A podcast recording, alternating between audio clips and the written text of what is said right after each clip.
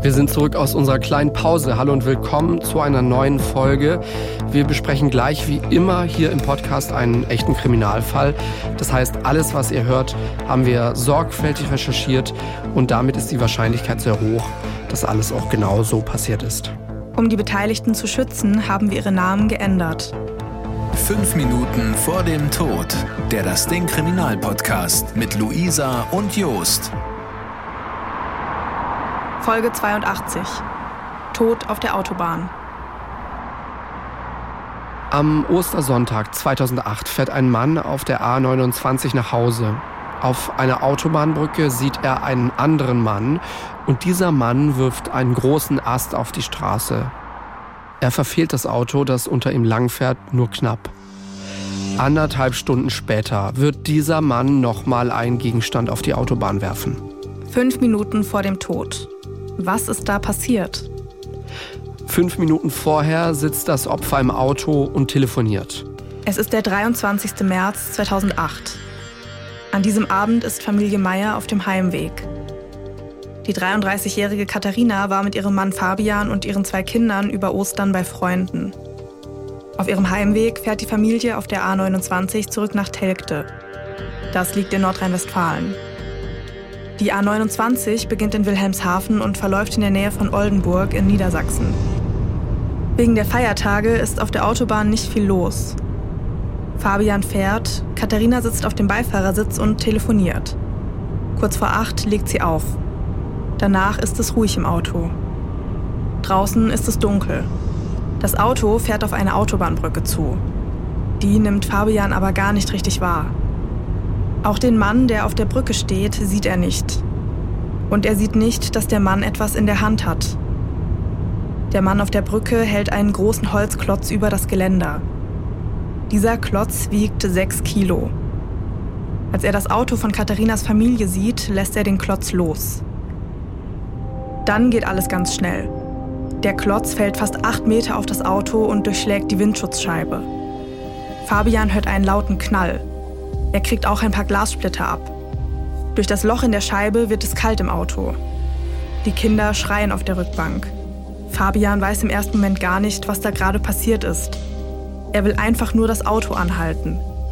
Das wird er später der Polizei erzählen. Das schafft er dann auch. Er lenkt das Auto von der rechten Spur auf den Standstreifen. Nach circa 200 Metern kommt das Auto zum Stehen. Fabian wird später sagen, dass er keine Vollbremsung gemacht habe. Er habe Angst gehabt, dass andere Autos ihm sonst hinten reinfahren könnten. Der Mann auf der Brücke ist in der Zwischenzeit auf die andere Brückenseite gelaufen. Er beobachtet, wie das Auto von Katharina und Fabian anhält. Fabian schaltet den Warnblinker ein und macht die Fahrertür ein Spaltbreit auf. Dadurch geht das Licht im Auto an. Er sagt was zu Katharina, die antwortet aber nicht. Dann sieht er den Holzklotz auf ihrem Schoß. Ihr Kopf ist nach vorne gebeugt, sie blutet aus einer großen Wunde am Hals.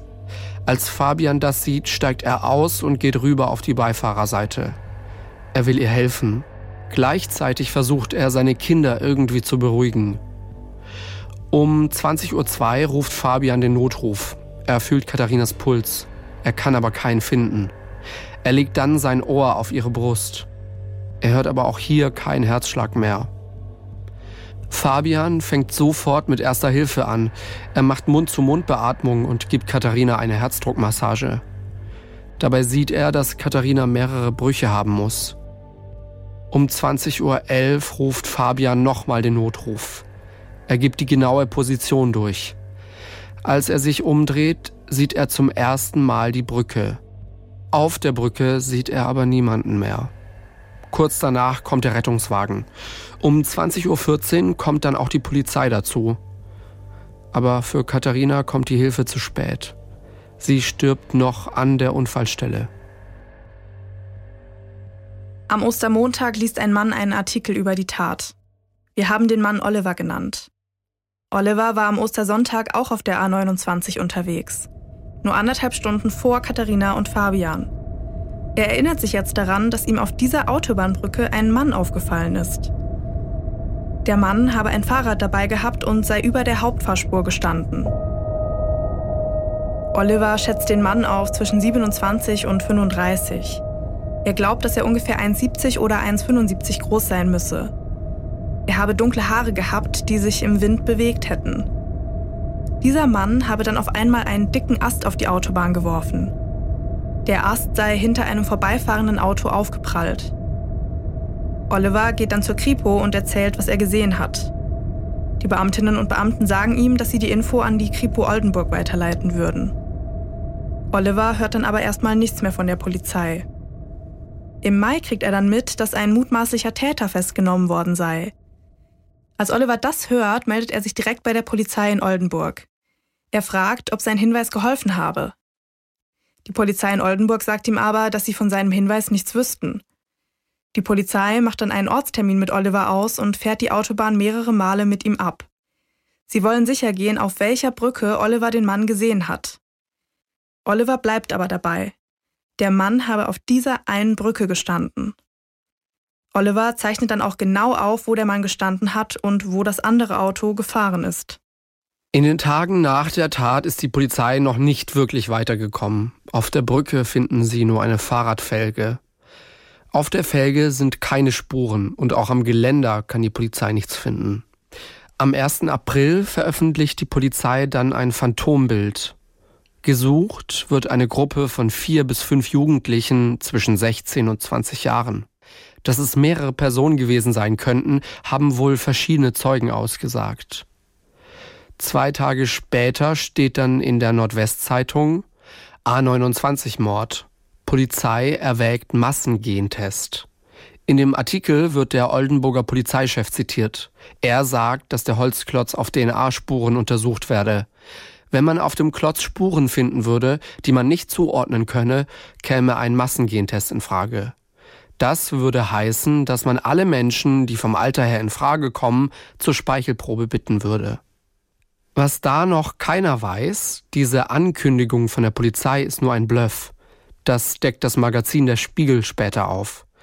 Der Spiegel befragt später einen Polizisten dazu. Er erklärt, dass er geschmunzelt habe, weil so etwas nur ein Richter entscheiden könne. Der Polizist glaubt, dass es so weit nicht gekommen wäre. Aber warum macht die Polizei das? Warum blöfft sie? Sie wollen damit den oder die Täter unter Druck setzen. Das bestätigt dann auch ein Polizeisprecher dem Spiegel. In Ermittlerkreisen heißt so ein Bluff jemandem den Kittel anzünden. Die Polizei weiß zu dem Zeitpunkt aber noch gar nicht, ob überhaupt DNA auf dem Holzklotz gefunden oder verwertet werden kann. Später kommt raus, auf dem Holzklotz ist keine DNA, man kann auch keine Fingerabdrücke finden. Das Einzige, was man findet, ist Erde und ein paar Fasern von Klamotten. Die Nachricht von dem Massengentest verbreitet sich im ganzen Land. Zwei Tage später meldet sich dann ein Mann bei der Polizei.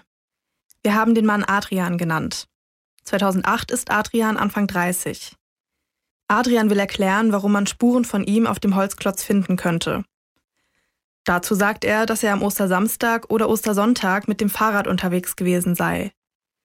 Auf dem Radweg habe der Holzklotz gelegen. Er habe den Klotz genommen und ihn ans Brückengeländer gelehnt. Dann sei er weiter nach Oldenburg gefahren. Dazu sagen dann noch vier andere Zeugen aus. Adrian hat sich einen Tag vorher nämlich noch mit ein paar Freunden getroffen. Denen hat er dieselbe Story erzählt. Er hat gesagt, dass auf der Brücke ein Holzklotz, eine Fahrradfelge und ein Holzknüppel, also ein großer Ast, gelegen hätten. Die Sachen hätte er dann alle an das Geländer gestellt. Jetzt habe er Angst, dass die Polizei seine Fingerabdrücke auf den Gegenständen finden könnte. Denn Adrian ist vorbestraft. Seine Fingerabdrücke sind also bei der Polizei im System. Er glaubt deswegen, dass die Polizei ihn verdächtigen könnte. Das alles kriegt auch die Mutter von einem seiner Freunde mit. Die rät ihm, dass er zur Polizei gehen und denen die Sache erklären solle. Adrian zögert erst, er lässt sich am nächsten Tag aber doch von der Frau zur Polizei fahren. Als die Ermittlerinnen und Ermittler seine Aussage hören, werden sie aber misstrauisch. Zwei Tage später wird Adrian dann nochmal als Zeuge vernommen. Er erzählt wieder, dass er Richtung Oldenburg unterwegs gewesen sei und die Sachen aus dem Weg geräumt habe. Er erzählt jetzt außerdem, dass er auf dem Weg dahin drei Jugendliche gesehen habe. Die seien betrunken gewesen und hätten auch Bier dabei gehabt. Die Polizei bleibt skeptisch. Am 21. Mai, also knapp zwei Monate nach der Tat, wird Adrian dann verhaftet. Er wird von einem Arzt untersucht und als der Arzt fertig ist, wird er von einem Polizisten rausgebracht. Adrian geht in der Zwischenzeit mit dem anderen Polizisten in den Innenhof zum Rauchen. Und hier sagt er diesem Polizisten, dass er nicht 15 Jahre in den Knast gehen wolle. Ein paar Minuten später sagt Adrian dann, dass er den Klotz von der Brücke geworfen habe. Er wisse aber nicht, warum er das gemacht habe. Der Polizist ist von der Aussage ziemlich überrascht. Er fragt Adrian jetzt, wie er das hinbekommen habe. Adrian antwortet, dass er diesen Holzklotz auf seinem Gepäckträger transportiert habe. Als der andere Polizist wieder zurückkommt, erzählt ihm sein Kollege, was Adrian gerade gesagt hat. Dann gehen sie mit Adrian in ein Büro, um ihn zu vernehmen. Und hier erzählt Adrian dann nochmal, dass er den Holzklotz von der Brücke geworfen habe. Er sei kurz davor in Oldenburg gewesen, um sich Drogen zu besorgen, weil Adrian ist heroinabhängig. Er habe aber keine Drogen bekommen damals und wieder zu Hause habe er diesen Holzklotz hinter einem Schuppen gesehen. Er habe den Klotz und eine Felge mitgenommen und sei damit zur Autobahnbrücke gefahren. Adrian erzählt, dass er sauer gewesen sei, weil er keine Drogen bekommen habe. Wegen seines Drogenkonsums ist Adrian übrigens auch schon mehrfach vorbestraft, aber nicht nur deswegen, sondern auch wegen Betrugs, Verstoß gegen das Waffengesetz und Diebstahl. Dazu kommen dann noch gemeinschaftlicher Raub, Trunkenheit im Verkehr, Widerstand gegen Vollstreckungsbeamte, also gegen Polizisten und Fahrerflucht. Aber was für ein Typ ist dieser Adrian eigentlich? Wir haben schon gehört, dass er drogensüchtig und mehrfach vorbestraft ist. Adrian hat als Jugendlicher angefangen, Drogen zu nehmen und Alkohol zu trinken. Nach ein paar Jahren hat er dann auch mit Heroin angefangen. Er versucht immer mal wieder clean zu werden und hat verschiedene Therapien gemacht. Das hat aber bisher nie was gebracht. Adrian ist insgesamt seit mehr als zehn Jahren abhängig.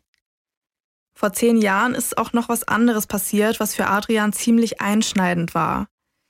Da war Adrian um die 20 Jahre alt. Nach diesem Vorfall hat er angefangen, öfters Drogen zu nehmen und öfter Alkohol zu trinken.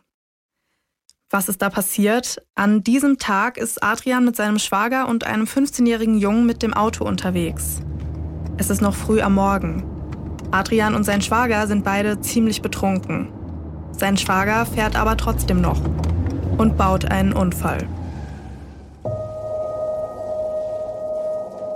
Adrian weiß, dass sein Schwager ein kleines Kind hat. Außerdem hat er gerade ein Haus gebaut. Er will nicht, dass er Schwierigkeiten bekommt. Denn sein Schwager und der 15-jährige Junge, die werden bei dem Unfall schwer verletzt. Er verspricht seinem Schwager deswegen am Unfallort, dass er den Unfall auf seine Kappe nehmen werde. Das macht er dann auch. Als die Polizei zum Unfallort kommt, erzählt er den Beamtinnen und Beamten, dass er gefahren sei. Sein Schwager und der 15-jährige Mitfahrer sterben noch am selben Tag an ihren Verletzungen. Als Adrian das hört, nimmt er sein Geständnis zurück. Nach dem Unfall geht es Adrian schlecht. Er versucht nicht mehr eine Ausbildung zu bekommen. Er hält sich lieber mit Gelegenheitsjobs über Wasser. Zurück ins Jahr 2008 und zurück zum Tattag. Wir haben vorhin schon gehört, dass Adrian drogensüchtig ist. Er spritzt sich zu diesem Zeitpunkt meistens zweimal am Tag Heroin. Und so will er es auch an diesem Ostersonntag machen. Das Problem nur, nachmittags hat er kein Heroin mehr. So gegen 17 Uhr setzt er sich aufs Fahrrad und fährt nach Oldenburg. Hier in Oldenburg will er Drogen kaufen. Davor fährt er aber noch zu den Eltern seines Schwagers. Da sagt er, dass er Benzingeld brauche. Die geben ihm dann tatsächlich auch 20 Euro und die beiden werden später sagen, dass Adrian normal auf sie gewirkt habe. Danach fährt Adrian nach Oldenburg zu mehreren Dealern, aber hier bekommt er keine Drogen. Er fährt dann so gegen halb sieben wieder nach Hause und ist sauer, weil er ohne Drogen zurückgefahren ist. Auf der Autobahnbrücke über die A29 sieht er einen großen Ast. Diesen Ast nimmt er und stellt sich ans Brückengeländer. Als er ein Auto auf der Spur unter ihm sieht, wirft er den Ast auf die Autobahn. Der Ast prallt knapp hinter dem Auto auf die Straße. Und dieser erste Vorfall ist der Vorfall, den der Zeuge Oliver beobachtet, den er später bei der Polizei melden wird. Um 18.34 Uhr bekommt Adrian einen Anruf. Da ist er noch im Funkzellenbereich der Brücke und deswegen kann man später auch genau sagen, dass er zu dieser Uhrzeit zumindest in der Nähe der Brücke gewesen sein muss. Um 19.17 Uhr wird Adrian nochmal angerufen, da ist er wieder in seiner Wohnung. Er bleibt dann aber nicht lange in der Wohnung. Kurz danach nimmt er sich den Holzklotz und eine Fahrradfelge und fährt damit mit dem Rad wieder zur Autobahnbrücke. Auf der Brücke steigt er vom Rad. Er stellt die Felge zur Seite und nimmt den Holzklotz vom Gepäckträger. Er beobachtet den Verkehr. Als er ein Auto unter sich sieht, wirft er den Holzklotz von der Brücke. Was dann passiert, das haben wir am Anfang der Folge schon gehört. Als Adrian sieht, wie das Auto anhält, kriegt er Angst. Er stellt die Radfelge hinter die Leitplanke. Um 20.06 Uhr kriegt er dann wieder einen Anruf. Da ist er immer noch im Funkzellenbereich der Brücke. Dann haut er ab und fährt nach Hause. Als er um 20.26 Uhr nochmal angerufen wird, ist er schon wieder zurück in seiner Wohnung. Gegen Mitternacht fährt er dann nochmal nach Oldenburg. Dieses Mal schafft er es auch, an Drogen zu kommen. Kommen wir jetzt aber zurück zum Mai 2008. Wir haben schon gehört, dass Adrian die Tat zugegeben hat. Er wird danach dem Haftrichter vorgeführt. Auch vor dem legt er nochmal ein Geständnis ab. Wenig später widerruft er das Geständnis aber. Der Fall landet vor dem Oldenburger Landgericht. Hier geht es jetzt vor allem darum, wie glaubwürdig das zurückgezogene Geständnis eigentlich ist. Wir haben ja vorhin schon gehört, dass Adrian schon mal was gestanden hat, was er gar nicht gemacht hat. Dazu kommt, dass man ansonsten nicht viel gegen Adrian in der Hand hat. Vor Gericht soll deswegen ein Gutachter klären, ob das Geständnis stimmt oder nicht. Dazu wird ein Rechtspsychologe gehört. Der sagt, dass das Geständnis stimmen muss. Adrian habe Täterwissen. Er habe die Tat in seinem Geständnis so beschrieben, wie auch Katharinas Mann Fabian das Ganze wahrgenommen hat. Außerdem sei er vernehmungsfähig gewesen und habe keine Entzugserscheinungen gehabt. Adrian selbst sagt nichts vor Gericht. Am Ende vom Prozess will die Verteidigung einen Freispruch. Adrians Anwalt sagt, dass die Beweise gegen ihn nicht ausreichen würden. Man habe am Tatort keine Spuren von Adrian gefunden und an seinen Klamotten, da habe man auch keine Spuren vom Holzklotz gefunden. Die Staatsanwaltschaft sieht das anders, denn durch die Anrufe kann man ziemlich genau sagen, dass Adrian zur Tatzeit auf der Brücke gewesen sein muss. Und in der Version von Adrians Verteidigung lagen die Felge, der Ast und der Holzklotz auf der Brücke. Aber niemand kann das bestätigen. Dazu werden mehrere Zeugen befragt, die an dem Tag über die Brücke gelaufen sind.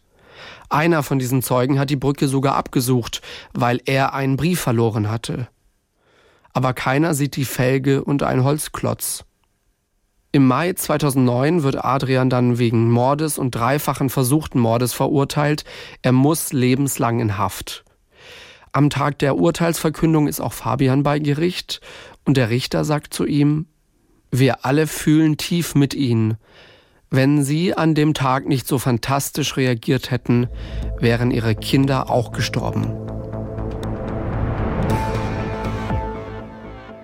Warnungen vor Steinewerfern oder in diesem Fall Holzklotzwerfern, sowas haben wahrscheinlich alle von uns auch schon mal im Radio mitbekommen. Da kommen ja immer mal wieder so Gefahrenmeldungen auch über Falschfahrer oder sowas in die Richtung. Und wir wollten jetzt einfach mal checken, wie denn diese Polizeimeldungen eigentlich letztendlich im Radio landen. Wie schnell läuft das ab? Wie kann man sich das überhaupt vorstellen? Was viele zum Beispiel auch nicht wissen, der SWR hat ja eine komplett eigene Verkehrsredaktion. Und mit dem Leiter von dieser Redaktion spreche ich heute. Das ist Christoph. Hey Christoph. Hallo Luisa. Also was wir machen und was auch die meisten kennen, ist das, was man im Radio meist im Anschluss an Nachrichten hört, nämlich den Verkehrsservice. Und wir verarbeiten verschiedenste Quellen, die fügen wir zusammen zu einer Meldung. Also wir haben verschiedene Quellen, zum Beispiel die Polizei, den ADAC und wir nutzen natürlich auch frei zugängliche Daten wie Google-Informationen oder alles, was wir an Recherche finden. Also man darf sich nicht vorstellen, dass wir nur eine Meldung bekommen und die geht dann so, wie sie kommt, nach draußen, sondern wir äh, schauen uns das an, verifizieren das und spielen das dann aus nicht nur das, was man im Radio hört, sondern auch das, was wir online äh, sehen können, auf den Internetseiten, auf Apps und so weiter. Das kommt alles über unsere Redaktion. Du hast jetzt schon die Staumeldungen angesprochen, die ja immer hinter den Nachrichten laufen. Ich glaube, das kennen wir alle. Für was für Meldungen seid ihr denn noch zuständig? Also beschränkt sich das nur auf den Straßenverkehr? Hauptsächlich ja. Allerdings machen wir auch Großstörungen für die Bahn. Wir machen auch Warnmeldungen, wenn es um Wetter geht oder eben äh, Warnmeldungen, wenn es um irgendwelche besonderen Unfälle oder Gefahrenlagen geht. Also ich habe vielleicht als Beispiel wir hatten mal eine schwere Explosion bei, in Ludwigshafen und da gab es auch Todesopfer. Und das haben, sowas machen wir auch. Also wenn wir eine Mahnmeldung reinbekommen von den entsprechenden Stellen, dann wird das ebenfalls fast schon so behandelt wie eine Gefahrenmeldung auf der Straße. Teilweise wird es auch genauso behandelt wie eine Falschfahrermeldung. Und wie landen diese Meldungen dann bei den Radiomoderatoren? ist alles computergesteuert. Wir bekommen eine Meldung rein, schauen die uns an. Wenn es eine rote Meldung ist, machen wir gar nicht mehr viel, weil das meiste ist vorkonfiguriert und programmiert. Kleine Fehlerkorrekturen und sofort innerhalb von wenigen Sekunden wird es freigeschaltet. Und zwar über einen speziellen Modus, sodass der Moderator oder die Moderatorin das sofort auf einem Bildschirm angezeigt bekommt. Da geht dann eine große rote Schaltfläche an und dann kann sich der Moderator sofort kann er das sofort melden, indem er den, die entsprechende Traffic, das Traffic Announcement Signal sendet und dann sofort liest. Das ist innerhalb von wenigen Sekunden passiert. Also rote Meldung heißt, ihr habt auch noch andere Farben, die da eine Rolle spielen? Wir haben also im Prinzip drei Klassen. Die rote, die gelbe und die, die weiße, das wäre die normale Staumeldung. Also ich hab, wir haben so eine, ein Aufgabenfenster, und da wird aktuell immer sofort alles angezeigt. Und wenn es eine rote Meldung ist, wird sie immer an Position 1 angezeigt. Und eine gelbe Meldung setzt sich immer automatisch vor eine weiße Meldung, sodass wir immer oben sofort sehen, was dringlich ist. Und du hast jetzt gerade schon gesagt, das dauert wenige Sekunden, bis diese Meldung dann von euch bei den Radiomoderatoren ankommt. Wie ist es denn umgekehrt mit jetzt zum Beispiel, nehmen wir jetzt mal das Beispiel von so einem Unfall und die Polizei gibt euch da Bescheid. Wie funktioniert das? Das geht im Prinzip ähnlich schnell. Wenn ich eine Meldung vorgelegt bekomme, schaue ich sie mir an.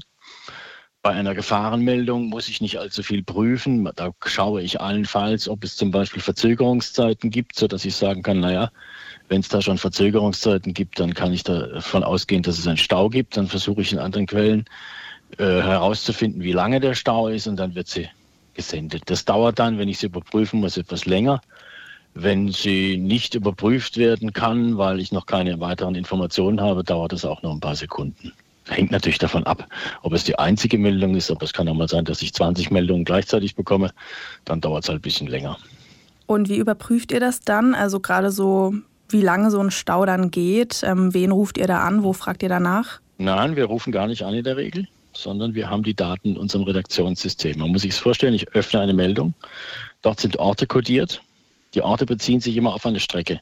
Und zu diesen Streckenabschnitten gibt es weitere Quellen, zum Beispiel eine ADAC-Meldung.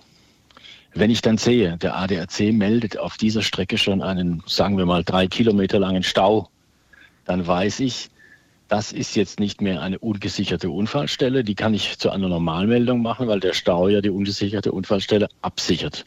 Das wird dann zu einer Normalmeldung und ich schaue dann nur noch nach, ist die Staulänge plausibel? Das kann ich zum Beispiel bei Google überprüfen. Das okay. geht dann sehr schnell. Und sobald es abgespeichert ist, ist es auch schon vorlesbar. Genau, weil ihr habt ja auch eine sehr hohe Verantwortung. Also im Katastrophenfall, im wirklichen Katastrophenfall, da gibt es ja nur noch das Radio im Worst Case. Und wie geht ihr damit um als Redaktion mit dieser hohen Verantwortung? Also wir wissen, dass wir wirklich manchmal die einzige Quelle sind, die sehr, sehr schnell ist, weil Radio ist nach wie vor sehr, sehr schnell und meistens sogar noch schneller als Internet. Und wir haben natürlich dadurch, dass wir diese Falschfahrermeldungen seit Jahrzehnten, sage ich mal, melden, natürlich äh, ein sehr gutes Gespür dafür, was jetzt sofort raus muss. Das machen wir dann auch. Also wir sehen dann immer, das ist eine rote Meldung, die hat jetzt Priorität, alles andere muss warten. Und dann wird das sofort verarbeitet und so äh, allen Programmen zur Verfügung gestellt, dass sie auch direkt lesen können. Also wir, wir wissen das schon. Wir wissen auch, dass Wettermeldungen sehr, sehr gefährlich sein können. Und äh, gehen dann so damit um, dass wir die fast schon so wie ein Falschfahrer behandeln, indem wir dem Moderator, Moderator oder der Moderatorin sagen, lies das bitte jetzt erstmal direkt vor und dann kannst du es ja in der nächsten Übersicht nochmal wiederholen. Weil wir hatten ja ähm, 1999 hatten wir diesen schweren Sturm namens Lothar. Der hat dann die Dringlichkeit von Wettermeldungen auch nochmal richtig verdeutlicht, sodass wir dann nochmal mit einer ganz anderen Sensibilität an solche Meldungen rangehen. Das sagt Christoph aus der SWR Verkehrsredaktion. Vielen Dank, Christoph. Gerne, vielen Dank. Und die Verkehrsmeldungen, die hört ihr jetzt natürlich nicht nur im Radio, die bekommt ihr auch online, da dann natürlich nochmal sehr viel ausführlicher. Zum Beispiel könnt ihr da einfach auf unserer Homepage schauen, auf dasding.de oder auch in der Das Ding App. Das sind alles die Nachrichten, die kommen alle von der Verkehrsredaktion. Jetzt wollten wir uns natürlich aber auch mal die andere Seite anschauen. Dafür spreche ich jetzt mit Alexander Kolb. Er ist Polizist und arbeitet als Einsatzreferent im Innenministerium. Und er kann uns sagen, wie es jetzt eben auf der anderen Seite sozusagen läuft, also wie es bei der Polizei läuft und wie das da gemeldet wird.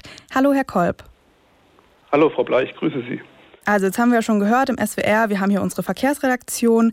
Wie kann man sich das jetzt denn bei der Polizei vorstellen? Also gibt es da auch eine eigene Abteilung, die sich nur damit beschäftigt? Ja, das ist richtig. Wir haben hier im Landespolizeipräsidium die Landesmeldestelle für den Verkehrswarndienst verortet.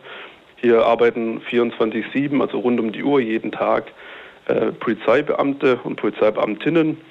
Das muss man sich so vorstellen. Wir sind mit den Dienststellen draußen in der Fläche vernetzt. Und wenn dort ein Unfall aufgenommen wird oder auch ein Unfall gemeldet wird, wird es in das sortige System eingegeben und hier nach Stuttgart gemeldet zu einer Plausibilitätsprüfung. Und wenn wir das dann der Prüfung unterzogen haben, dann wird es entsprechend freigegeben und steht dann Ihnen in der Verkehrsredaktion oder auch anderen Unternehmen, die die Navigationsgeräte mit Informationen bestücken, zur Verfügung. Was meinen Sie mit Plausibilitätsprüfung? Ja, also wir schauen einfach, ob das äh, die entsprechenden Informationen, ähm, die die Nachricht beinhalten muss, enthalten sind. Also beispielsweise, wenn man auf der Autobahn unterwegs ist, ist die korrekte Fahrtrichtung angegeben, passt die Umleitungsempfehlung, wir schauen auch ähm, einfach, ob die Nachricht in sich stimmig ist, weil uns einfach ganz wichtig ist, dass es amtliche Informationen sind oder auch eine amtliche Warnung, dass es einfach möglichst korrekt dargestellt wird. Hier geht aber auch der Grundsatz, ähm, je dringlicher die Nachricht, desto schneller geben wir die frei. Also beispielsweise, wir haben drei Kategorien. wir haben eine Rotklassifizierung, eine Gelbklassifizierung und eine Weißklassifizierung. Bei Rot ist klassischerweise Falschfahrer, Steinewerfer oder auch Kinder auf der, auf der Fahrbahn oder am Fahrbahnrand. Und dann geben wir natürlich die Informationen lieber einmal zu schnell frei, bevor wir das ausführlich prüfen. Okay, also dieses Farbkodierungssystem, das haben wir auch schon gehört, das benutzen wir in der Verkehrsredaktion ganz genauso. Und wie lange würden Sie sagen, dauert das? Also der Unfall wird dann an Sie gemeldet, Sie machen diese Prüfung und dann landet das ja bei den Verkehrsredaktionen. Was glauben Sie, wie lange das dauert? Also die Systeme sind ähm, sekundenaktuell. Also sobald wir die Freigabe erteilt hat, ist es bei Ihnen in der Redaktion sichtbar. Ähm, vielleicht nochmal an einem konkreten Beispiel, wie man sich das vorstellen muss. Es passiert ein Unfall auf der Autobahn. Die Leute wählen den Polizeinotruf, kommen dann bei den regionalen Dienststellen im Führungs- und Lagezentrum raus. Und dann werden quasi hier im Führungs- und Lagezentrum schon die ersten Informationen in diesem Meldesystem für den Verkehrswarndienst eingegeben. Wie gesagt, wenn die Gefahr hoch ist, wie bei der Autobahn immer anzunehmen ist, aufgrund der Geschwindigkeiten, dann lieber einmal schneller. Und die Informationen werden dann im Laufe der Zeit, wenn die erste Streife vor Ort eintrifft, wenn weitere Informationen zur Verfügung stehen, nochmal aktualisiert. Also diese Informationen laufen wirklich in Sekundenbruchteilen. Also auch die hier im Lagezentrum der Landesregierung, wo die Verkehrsmeldestelle angesiedelt ist, die ist permanent besetzt. Also da wird mit einem Signalton auch darauf aufmerksam gemacht, dass man jetzt handeln muss. Das sagt Alexander Kolb. Er arbeitet als Polizist im Innenministerium in Baden-Württemberg. Vielen Dank. Ich danke auch für das Gespräch, Frau Bleich. Wir haben noch ein bisschen Gesprächsbedarf. Wir haben jetzt gerade schon viel gelernt über Verkehrsmeldungen im Radio. Aber den Fall, den wollen wir nicht außer Acht lassen. Da geht's jetzt nochmal um unsere eigene Meinung, um die Meinung von Luisa und mir, wie wir Sachen gefühlt haben, was uns aufgefallen ist, was vielleicht auch unsere Gedanken waren. Also jetzt quasi rein private Gedanken, über die wir jetzt nochmal sprechen ähm, zu dem Fall. Als ich für diesen Fall recherchiert habe, da konnte ich mich an diesen Fall sogar noch erinnern, weil auch wenn er jetzt schon viele Jahre her ist, irgendwie habe ich so eine Schlagzeile von damals noch im Kopf. Ich weiß jetzt nicht mehr, welche Zeitung es war. Aber auf jeden Fall war das groß vorne drauf. Und ich war da noch ein bisschen jünger. Und ich fand das furchtbar. Und ich fand es ganz, ganz schlimm. Und ich habe mir gedacht, wer macht sowas? Warum, warum würdest du so etwas tun? Man bekommt ja immer mal wieder mit, was wir ja gerade auch schon gehört haben, es gibt ja immer wieder diese Meldungen von eben Gefahr auf der Autobahn, dass da Leute irgendwie Steine oder sonst was runterwerfen. Und ich habe mich da schon immer gefragt, warum? Also den Leuten sollte ja mittlerweile allen klar und bewusst sein, dass dadurch halt wirklich Menschen sterben können, dass dadurch schlimme Unfälle passieren können und dass dann auch, also in dem Fall ist es ja, wie der Richter gesagt hat, wenn der Mann nicht so gut reagiert hätte, dann wäre wahrscheinlich die komplette Familie verunglückt. Und wenn da irgendwie mehr los gewesen wäre auf der Autobahn, dann vielleicht noch andere Autos. Und das verstehe ich einfach nicht. Du kennst diese Menschen ja auch gar nicht. Du wirfst dann da wahllos irgendwas runter ich also es, man versteht es einfach nicht. Ganz furchtbar, ja. Denkst du, nach dieser Tat haben viele Menschen angefangen, während einer Autofahrt mehr hochzuschauen, zu schauen, ah, da kommt wieder eine Brücke, ah, da steht jemand. Ähm also ich muss sagen, ich weiß jetzt nicht, ob nach dieser Tat speziell, weil sowas passiert ja immer wieder. Und ich habe da auch noch eine Erinnerung, das war ein Film damals, aber da war ich auch noch ein bisschen kleiner. Und da ging es eben auch darum, dass die Mutter eben von so einem Steinewerfer getötet wurde. Und dann musste der Vater das irgendwie den Kindern erklären, weil die waren da nicht mit dabei. Und das ist irgendwie so eine Filmsequenz, die ist noch voll in meinem Kopf. Und ich fand das halt damals auch schon immer so schlimm. So, es ist ja dann nicht mal ein Unfall, den du vielleicht selbst verschuldet hast oder den von mir aus auch jemand anderes verschuldet hat. Es ist ja wirklich sowas, du musst ja quasi nach oben gucken. Mhm. Und ich persönlich, ich gucke schon, also wenn da so Leute auf der Autobahnbrücke ja. stehen, ich gucke da schon immer. Und manchmal ist es dann halt irgendwie, sind es irgendwie so Fahrradfahrer, wobei gut, er hat jetzt auch ein Fahrrad dabei, ne? Ja, ja. Weil ich denke immer so, wenn da zwei Fahrradfahrer stehen, ja okay, die machen halt gerade Pause und gucken runter. Manchmal stehen da auch Eltern mit ihren Kindern oder so. Aber bei so Einzelpersonen, da denke ich mir auch mal so, okay, warum stehst du jetzt da? Guck ja. doch woanders hin, bitte. Das ist schon irgendwie, man hat es schon so ein bisschen im Hinterkopf irgendwo, und, dass und, es passieren könnte. Und warum bewegst du dich so wenig? bist du jemand, fährst du lieber selbst oder wirst du gefahren? Ich werde lieber gefahren. Also ich fahre schon noch ganz gerne selbst und ich mag mein Auto auch sehr gerne, aber ich stelle es halt fest auf solchen Roadtrips, die dann halt wirklich lange gehen, das ist halt schon entspannter, wenn du so Beifahrerprinzessinnen-like da einfach sitzen kannst und du kannst essen. Und, und die Musik bestimmen. Ja, du machst da hier Musik und so. Also es ist irgendwie ein bisschen spaßiger, als wenn du dich acht Stunden am Stück konzentrieren musst, dass du keinen Unfall baust. Also das ist schon ja, das ist ganz interessant, weil ich habe irgendwie in meinem persönlichen Umfeld so alle mögliche Typen, also so Menschen, die gar nicht mehr gerne Auto fahren, die sagen, weißt du, es ist eher eine Belastung, Auto zu fahren mhm. und eine Entlastung, öffentliche äh, Verkehrsmittel zu benutzen. Und dann gibt's aber auch die Gegenseite, die sagen, ich, ich gehe nicht, ich gehe doch nicht in Zug oder in Bus.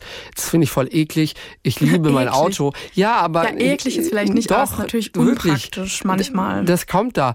Und ich, ich, ich fahre lieber mit meinem eigenen Auto, weil da kann ich perfekt von A nach B fahren.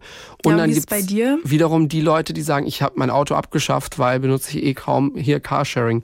Ähm, du Mittel zum Zweck von A nach B. Also ich ich weiß nicht, ich, ich habe jetzt auch kein so teures Auto. Ich weiß nicht, wenn ich jetzt so, so einen Luxusschlitten fahren würde, da hätte ich vielleicht auch mehr so Fahrspaß. Also das finde ich auch schön, wenn Menschen das haben, wenn die so sagen, ja, ich, ich fahre auch einfach gerne, weil es mir Spaß macht, so auf der Straße unterwegs zu sein, über eine schöne Landstraße zu fahren und so ich muss das jetzt nicht unbedingt haben. Also ich habe auch gar kein Problem, wenn ich nicht fahre und einfach dabei bin. Und ich habe auch kein Problem mit schlecht werden. Das gibt's auch auch bei mir so in der, im größeren Bekanntenkreis. Ja, da bin dass, ich auch dabei. Ja, auch hinten nicht sitzen können. Das ist gar kein Problem. Ich weiß nicht, keine Ahnung warum. Also ich kann hinten sitzen und lesen und meinen Kopf die ganze Zeit unten haben und es ist überhaupt kein Problem. Und ähm, meinem Freund wird schlecht, wenn ich bremse und er Beifahrer ist. So, das gibt's auch, ja. Ja, also bei mir ist es ein bisschen besser geworden. Ich glaube, also so im Zug, da kann ich schon lesen, aber im Auto immer noch nicht. Also selbst wenn ich Beifahrer bin, dann muss ich irgendwie rausgucken, sonst kriege ich echt Kopfschmerzen. Ich habe es in letzter Zeit sogar gemerkt, wenn ich dann irgendwie am Handy sitze, weil, keine Ahnung, wir fahren zum Einkaufen und ich mache die Einkaufsliste fertig oder so. Das geht nicht? Nee, ich gucke dann die ganze Zeit auf mein Handy und ich merke dann, wenn wir ankommen, oh Gott, mir ist richtig schwindlig. Also ich muss dann schon echt geradeaus gucken.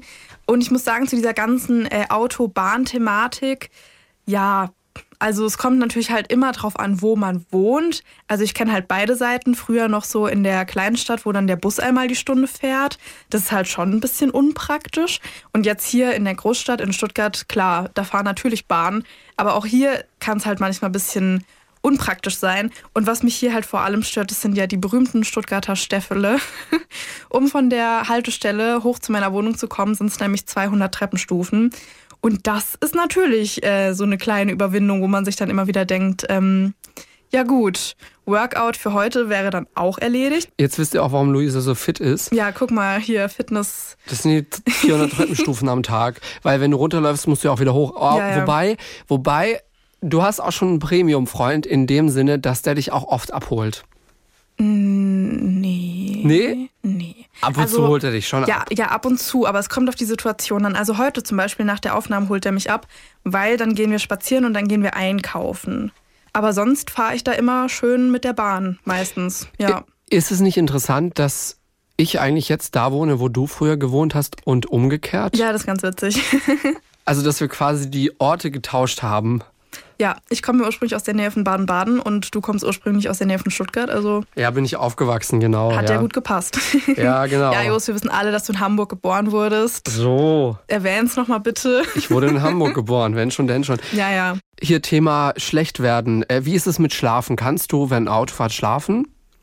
Ja, aber auch nur, wenn ich sehr müde bin. Und dann ist es halt immer wie wenn man halt im Flugzeug schläft oder so. Das ist so ein Halbschlaf, Mhm. der dann natürlich auch irgendwie null irgendwie zufriedenstellend Erholsam ist. ist. Erholsam, genau, erholsam ist.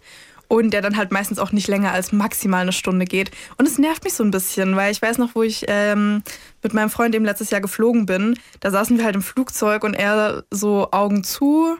Ja, zwölf Stunden später ist er wieder aufgewacht. Und ich saß da und habe irgendwie fünf Filme geguckt und dachte mir so, ich würde auch einfach gerne jetzt zwölf Stunden durchschlafen. Ist bestimmt erholsam. Ja, also ich, ich kann das auch gut. Schlafen, Auto, Flugzeug, Schiff. Äh, Schiff finde ich sogar richtig gut. Ähm, oder Zug.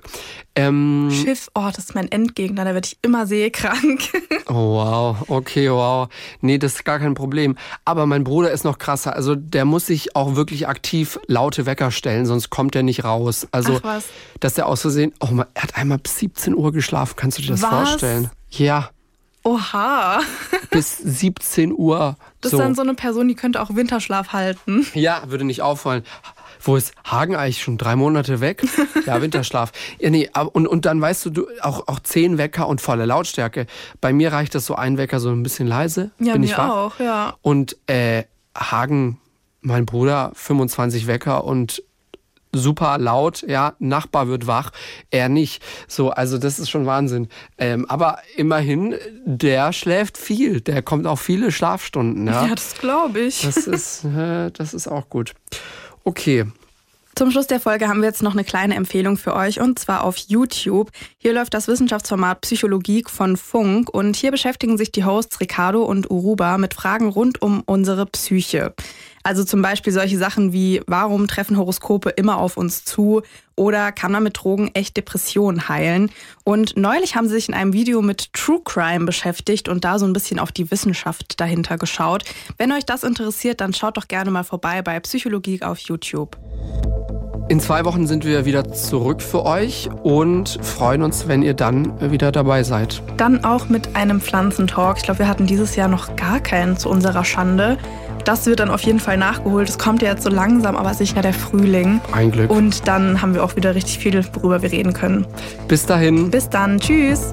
Fünf Minuten vor dem Tod. Der Das Ding Kriminalpodcast. Gibt's in der ARD Audiothek, der Das Ding App und überall, wo es Podcasts gibt. Und wem das nicht reicht, noch mehr Content findet ihr auf Instagram unter Kriminalpodcast.